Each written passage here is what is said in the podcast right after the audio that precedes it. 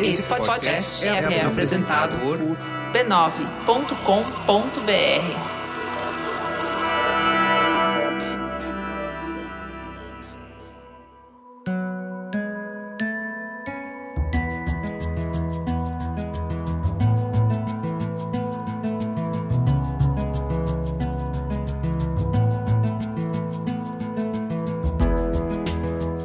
Mamileiros e mamiletes, desacelerar faz parte da nossa rotina intensa de papos profundos. Durante as férias, a gente sai do formato tradicional, sai das pautas mais polêmicas e te convida para conversas leves, papos mais soltos. Nessas conversas de férias, a gente já falou sobre viagens, sobre humor, sobre beleza, sobre a importância de relaxar e dessa vez o papo é sobre comida e afeto. Então, bora aproveitar esse momento de início de ano com a gente para curtir um papo super relaxante. Eu sou a Juva Lauer. Eu sou a Cris Bartz. E esse é o Mamilos Férias de Verão 2023.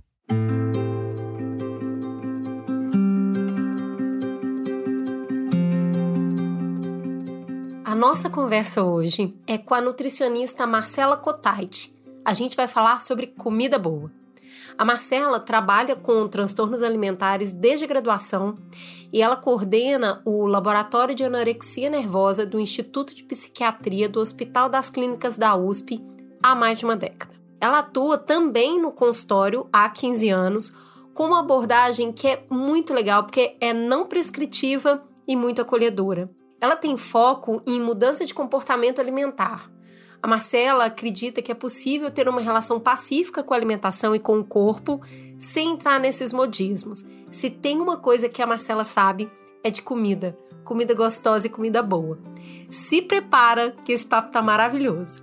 Vamos juntos!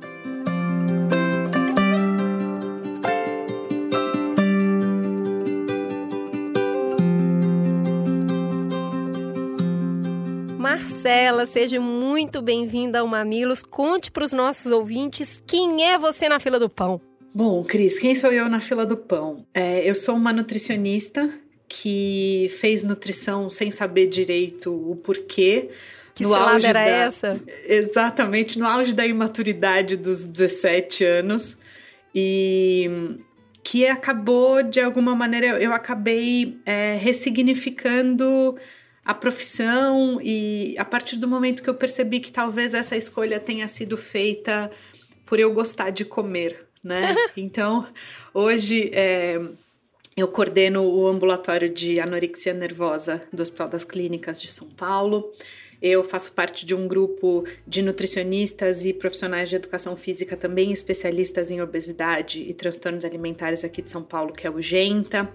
E é, eu sou especialista, então, no tratamento de transtornos alimentares, é, anorexia nervosa, bulimia nervosa, compulsão alimentar e também no tratamento de obesidade. E acabei, talvez, por essa, por essa descoberta do gostar de, de comer, trilhando esse caminho justamente com, com pessoas que têm um sofrimento para fazer algo que eu talvez tenha percebido em mim tão fácil. Então acho que essa dicotomia me faz ser essa nutricionista na fila do pão.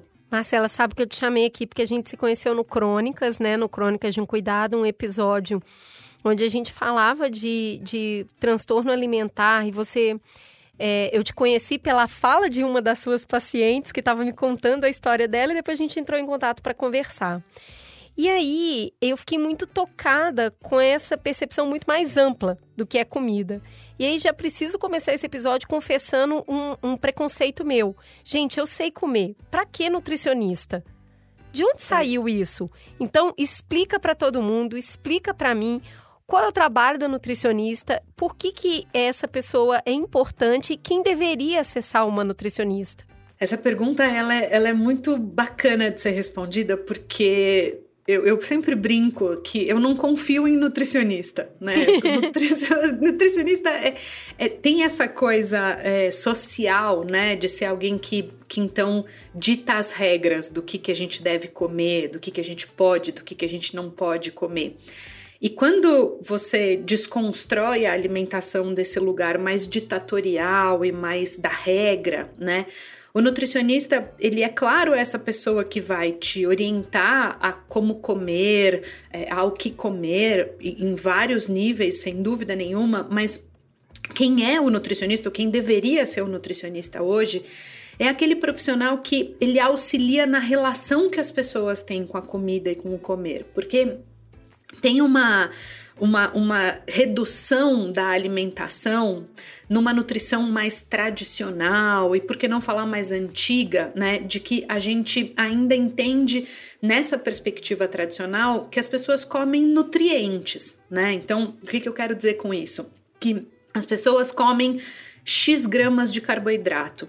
Quando na verdade o papel do nutricionista é ajudar as pessoas a entender os motivos e as relações que elas vão ter com duas fatias de pão, que são coisas completamente diferentes.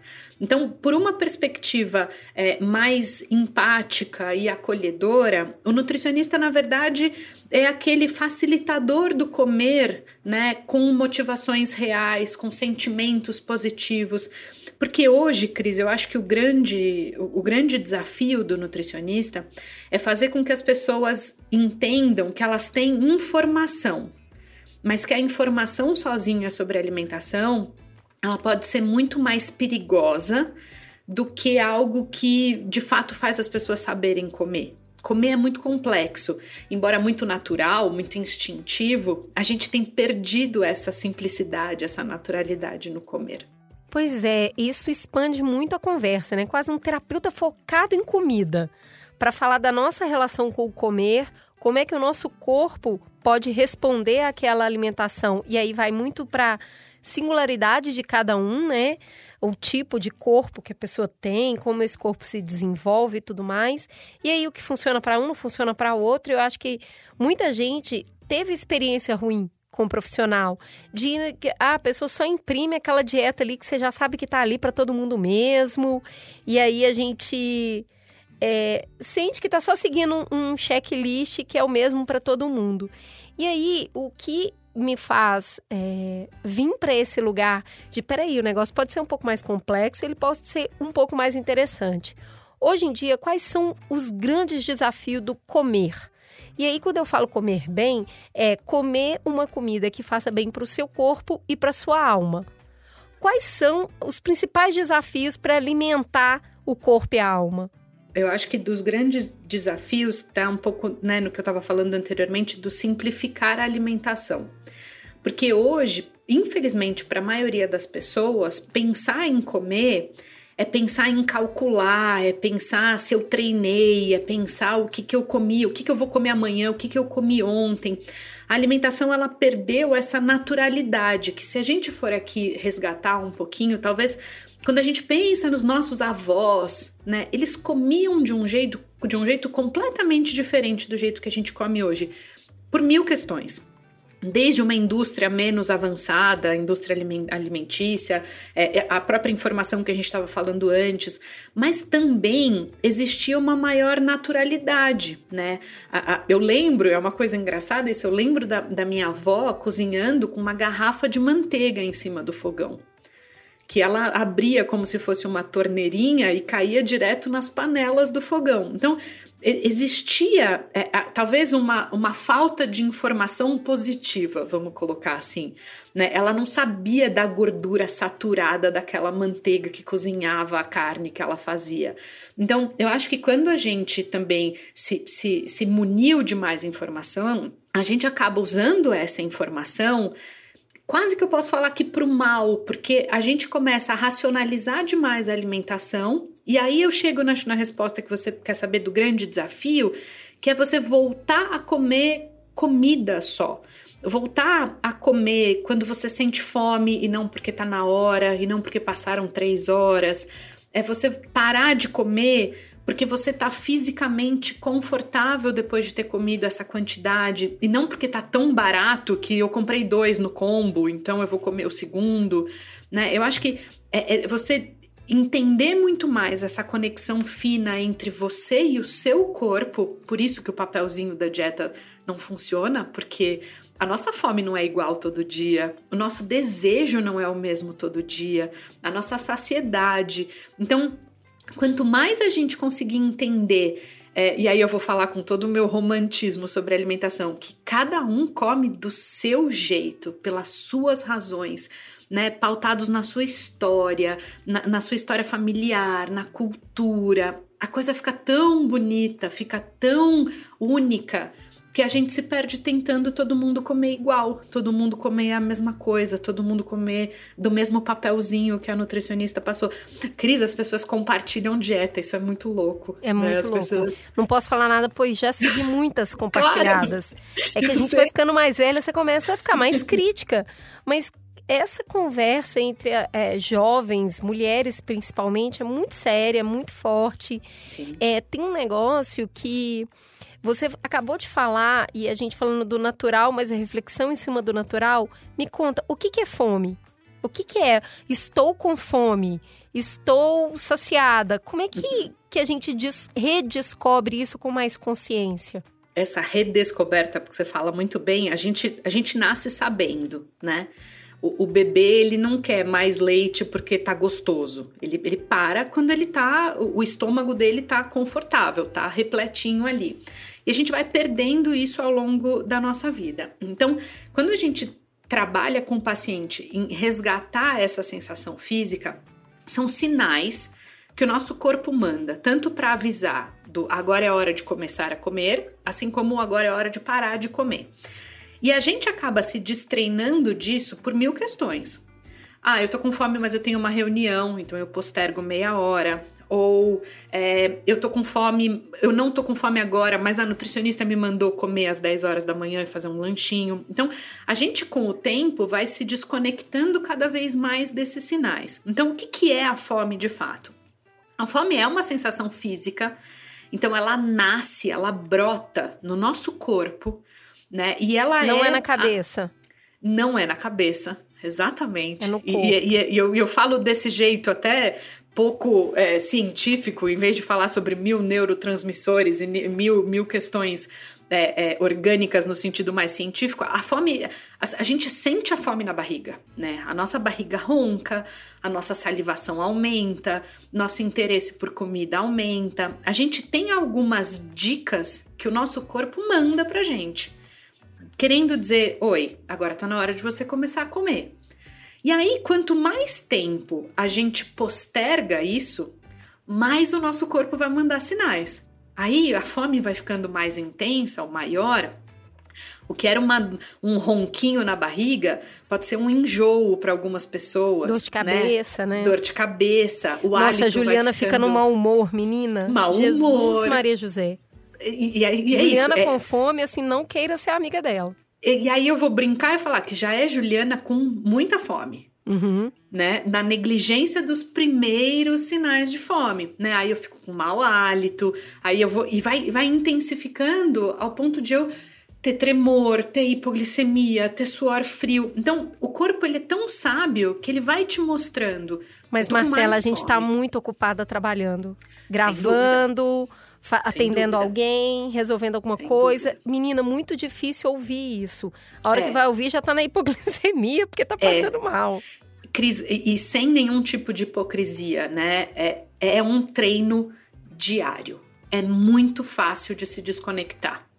É um processo, quando a gente pensa nesse de, de, de simplificar a alimentação, que ele precisa de muita responsabilidade. Porque é muito difícil, ó, oh, pessoal, eu preciso parar e comer alguma coisa. Eu entendo que não é algo muitas vezes praticável, né? Mas aí eu acho que também é lidar com, com o que é ideal e o que é possível, uhum. né? É, é eu Sim. perceber, pelo menos, que quando eu tô insuportável, eu já não tô com fome. Eu já estou com muita fome. O entendimento dessa sabedoria do corpo, ela já é transformadora. A Ju, que você tá brincando, é. já, quando ela já tá irritada, né? Ela entender que talvez ela pudesse ter comido meia hora atrás, já é muito legal. Já é um avanço, né? E tem a, a, a fome, mas na verdade era sede. Eu sinto que a gente também confunde isso, né? Quando eu tô com fome e quando eu tô com sede. O que, que a gente pode fazer para ter mais, ter mais a, ação é, consciente em cima disso? É, é, quando você brincou e falou, não é na cabeça, né? É, são, são, são vou, vou colocar entre aspas, né? São lugares que nascem é. É, Converse desejos. com outros lugares do seu corpo, É, né? Exatamente, que são que vêm de demandas diferentes, né? Então, a sensação da sede também é negligenciada, né? Claro que a hidratação é algo que a gente fala com menos é, regras e tabus, por mais que ainda haja aquele, aquele mito do tem que tomar dois litros de água. A, a gente, a gente é, tão, é tão engraçado, Cris, que as pessoas não sabem como beber água, né? Então, eu não bebi água hoje o dia inteiro. Eu chego no final do dia e eu viro um litro de água. Não pode, Marcela, tá Não faça Marcela, pelo amor de isso, Deus. Cris. Como é que a gente bebe água? Como é que né? bebe água, Marcelo? A gente tem que tomar água de maneira fracionada ao longo do nosso dia. A gente tem que beber água antes de sentir sede. E sabe o que é o mais legal? Você estava falando, né? Eu tenho uma reunião, eu tenho uma gravação. O quanto essa, essa modernidade toda da, da nossa rotina, dos nossos dias, o quanto ela favorece a gente a se negligenciar, né? Com certeza.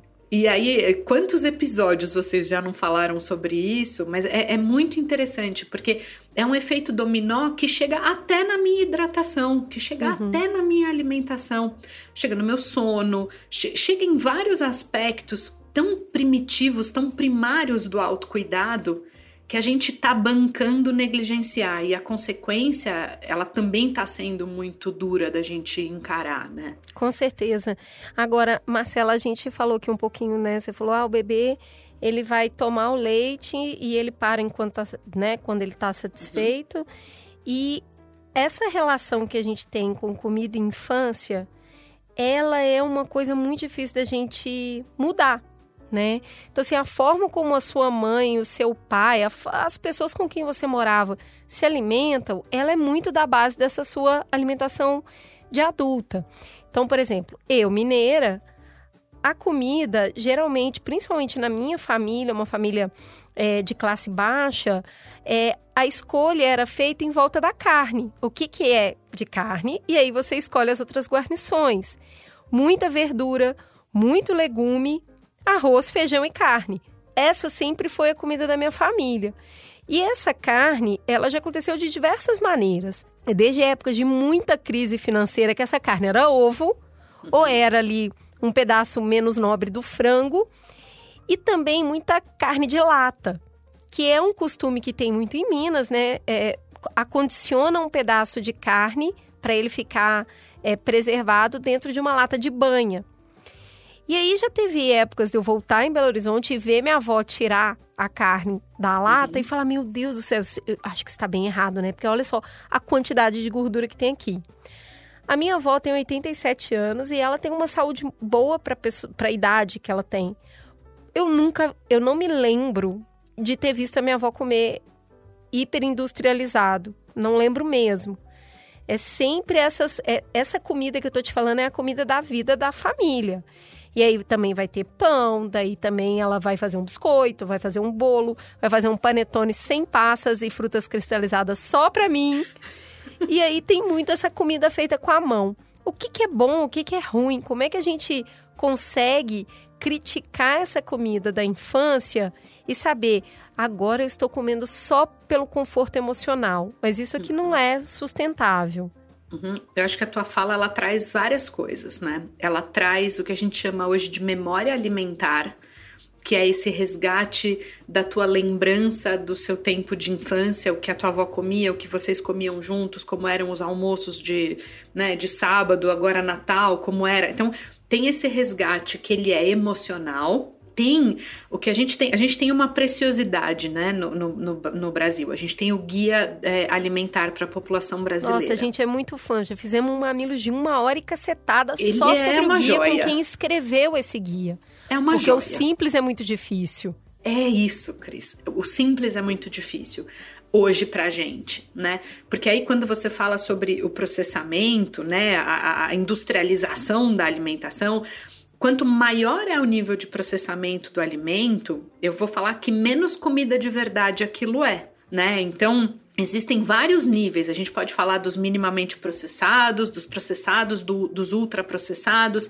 E aí eu acho que eu, eu, gosto muito de falar o quanto que o comer ele é político, e eu acho que aqui é um ótimo lugar para falar sobre isso, porque É claro que não tem como a gente competir é, com o custo de uma comida super processada e pensando no país e no país atualmente, quando você fala sobre a mistura, né, sobre a carne, uhum. né? Então, se a gente também não entender o contexto social que a gente está inserido, a nutricionista vira aquela ditadora que a gente estava falando uhum. no começo.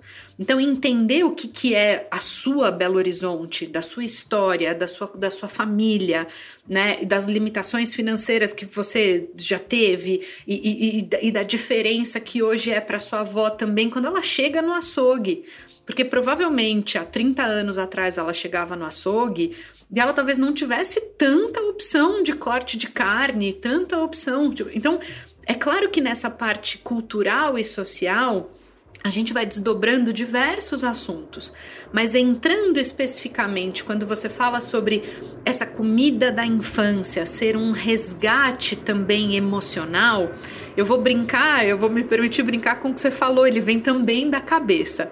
Então eu posso sentir fome, que vem do estômago, e, e comer também por questões de afeto, né? Então é, é, é normal a, usar a comida é, de, nesse lugar afetivo. O que é um motivo de atenção é o uso frequente da comida como algo para se conseguir afeto, para se manejar emoções. Então, é, é, não tem nada mais saudável do que você resgatar esse panetone sem graça que você gosta, sem uva passa, sem fruta cristalizada. Não julgue o meu panetone, tá? Ele é muito bom é só seu, né? É isso que a gente está falando. É exatamente sobre eh, o que ele te gera de lembrança, de emoção. Porque no futuro, talvez, né, você vai lembrar desse panetone e vai falar: puxa vida, era o panetone que a minha avó fazia para mim. Eu acho muito impressionante como a gente, não só eu, né, o mundo é, é, come afeto, né? Eu gosto muito da história do Proust, que falava Nossa, muito de, do paladar e do afeto. E ele atribuiu a uma Madeleine, que é um bolinho de limão em forma de concha e uma xícara de chá, o fato dele ter recordado da infância dele, esquecida, e ele produziu Em Busca do Tempo Perdido, que é considerado um dos clássicos da literatura mundial. Então, realmente, é, comer é memória, é memória do corpo, é memória da alma. E decodificar isso é bem, é bem difícil, né? Vou te dar um exemplo meu do Proust. Eu não gosto de chocolate. Eu nunca gostei. Não é uma coisa que eu acho saborosa, embora todo mundo ache isso muito estranho. A questão é que eu gosto de chocolate branco. E aí é uma esquisitice, que nem chocolate é. O negócio é que eu tinha muitos primos, quando a gente era pequena, era uma família muito grande junto, e o meu avô me dava de presente um chocolate branco e falava que era só para mim porque eu era a neta preferida. Depois de adulta, eu descobri que ele fazia isso com todos. Ele, uhum. ele falava que cada um era o preferido. Mas o sabor que esse chocolate tem, ele é capaz de me adoçar a alma assim uma semana. Você sabe que é uma coisa tão engraçada falar sobre comida? Sem querer, você do, usou dois exemplos que pessoalmente você está falando comigo.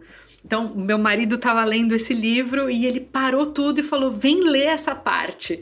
né? Lê comigo isso para você ver. Então, é, é, é, e esse livro é um livro super difícil de, de, de ler, né? E quando ele começa a falar, eu comecei a ler aquela página e aquela página não acabava e eu senti o gosto do que ele estava escrevendo, da memória dele, da, da infância da comida. E aí você falou do chocolate branco, eu adoro chocolate, mas eu gosto de chocolate ao leite. E eu lembrei da minha avó dando chocolate branco para mim, para minha irmã e para as minhas duas primas. É isso, entende? É, não é chocolate branco.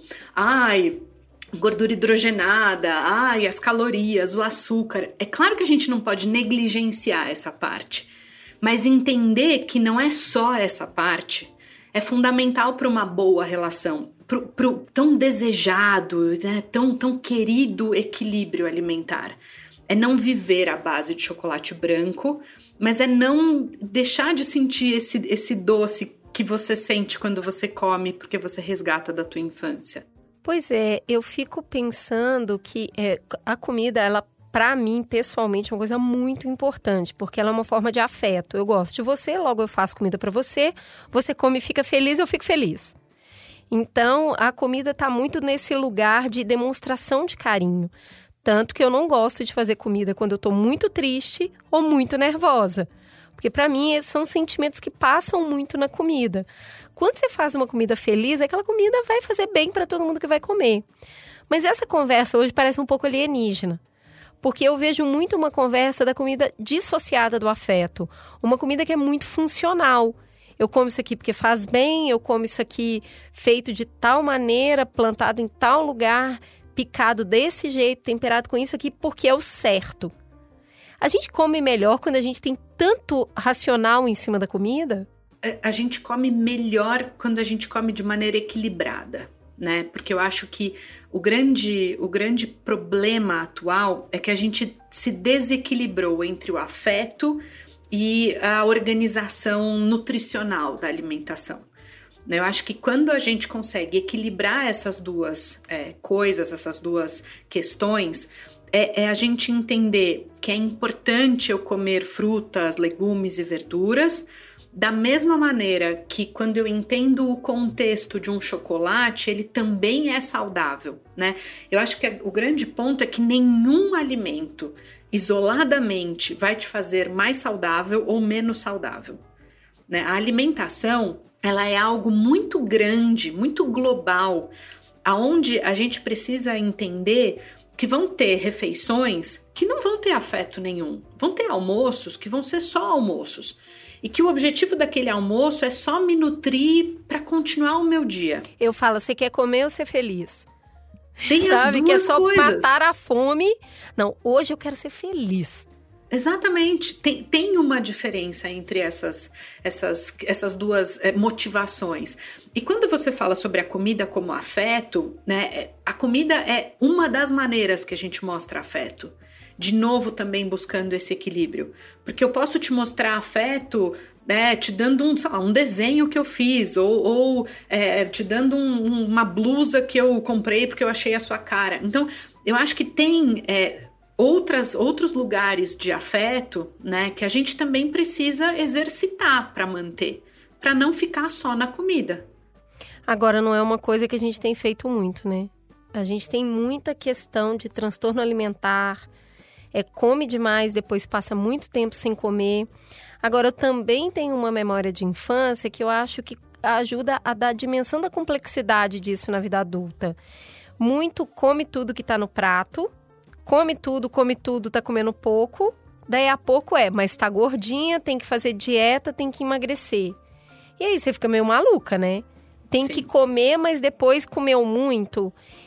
Como que a gente, numa vida adulta, agora, com essas conversas que estão muito mais avançadas sobre é, boa alimentação, como é que a gente consegue reeducar a cabeça?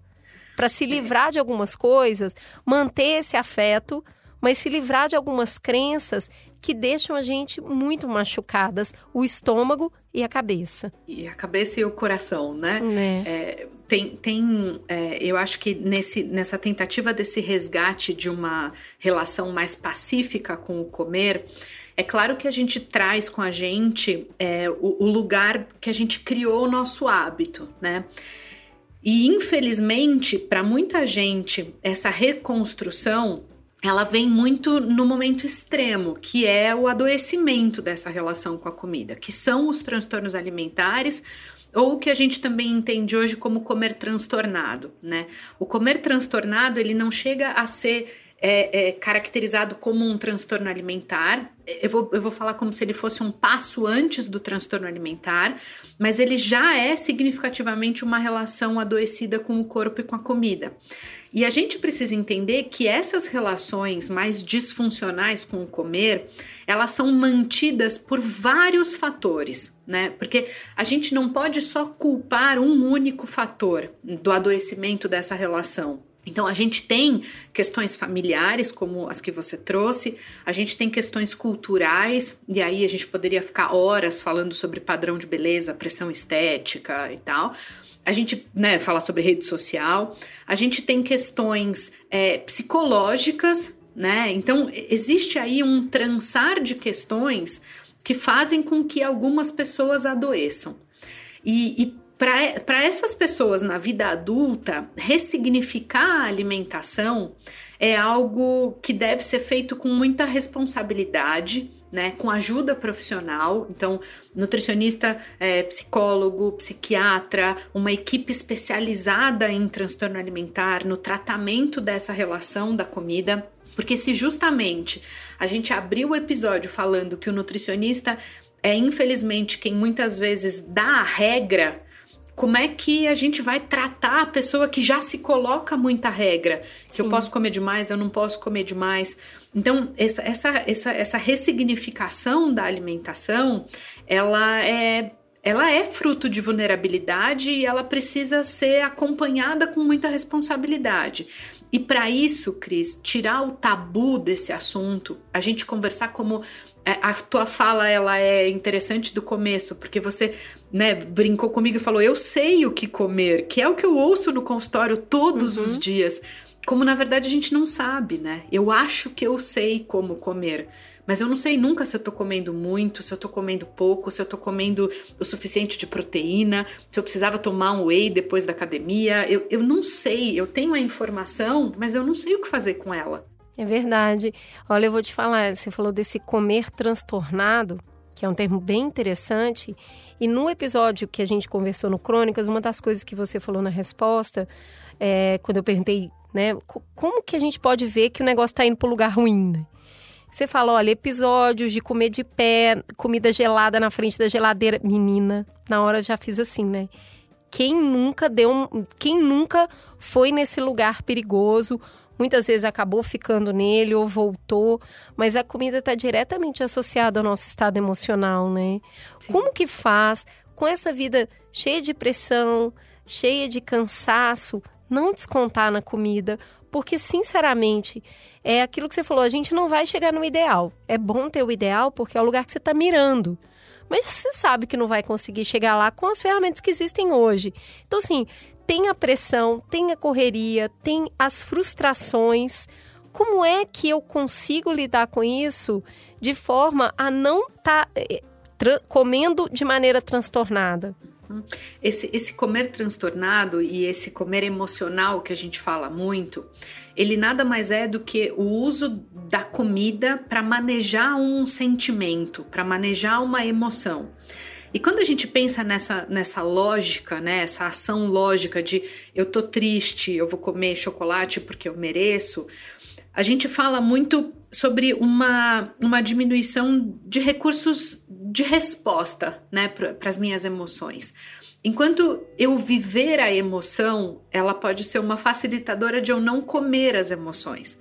Né? E a gente sabe que a gente hoje, a gente está falando, é, infelizmente, de gerações que são muito intolerantes à frustração, né? Intolerantes a, a, a decepções. Então, a gente perde, na verdade, recursos de como lidar com as emoções e a gente compensa isso com comida, porque é rápido, é prático, é barato, é possível, eu consigo fazer escondido. Então, o uso da comida, ela é como uma fuga não é uma relação saudável com esse comer e com essa comida. Até porque quando a gente pensa nesses episódios, né? Você falou do abrir a geladeira e comer a comida gelada, não é um momento de prazer né? Não é. Não é um momento onde eu tô comendo aquilo, saboreando e prestando atenção e escutando o meu corpo. Não. Geralmente são episódios onde eu como de maneira muito voraz, onde eu como, né, sem prestar atenção. O meu corpo pode mandar o sinal que ele quiser. Não é da barriga, de novo, né? É, é de outro lugar. É, eu acho que é, você não está respeitando o seu corpo e você não está honrando a comida, não está respeitando também a comida né? Que é, um, é, um, é uma dádiva também, né? Sim. É um privilégio. E aí, Marcela, para a gente caminhar para o final, uma outra coisa que você falou comigo, é, é, eu acho que dá até com essa frase que a gente, com isso que você acabou de falar, dá até para a gente mudar um ditado, né? Não é que você está engolindo um sapo, é que mais tarde você vai engolir uns três hambúrguer, né? É. Para cada não resposta que você dá, uma não elaboração que você faz, depois você vai comer para tentar empurrar aquilo. É. Então, eu acho que é bem importante isso aí de resgatar as ferramentas de lidar consigo e com o outro, para que depois você não não é sapo que você está engolindo. né? Talvez o sapo nem ia fazer tão mal assim.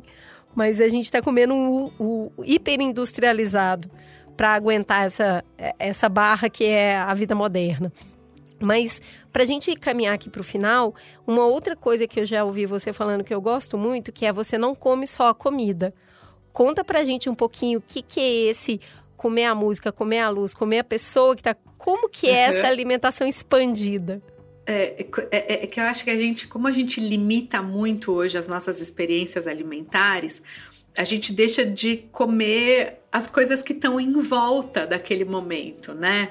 Porque quando você sai para jantar com um amigo querido, né? Eu sempre falo que é claro que a comida ela tem um papel naquele momento de conexão, né? Até como, como o, o que materializa esse encontro mas a gente come o restaurante. Eu brinco, às vezes, a gente come o garçom, a gente come uhum. tudo que está acontecendo à nossa volta, né? E o comer que eu brinco, né, falando como se fosse garfar ali o, o restaurante ou a música, é que na verdade é, a comida ela deve ser coadjuvante. Né? Ela, ela, como o restaurante é um coadjuvante, o garçom é um coadjuvante, isso tudo junto cria esse momento que é único, né?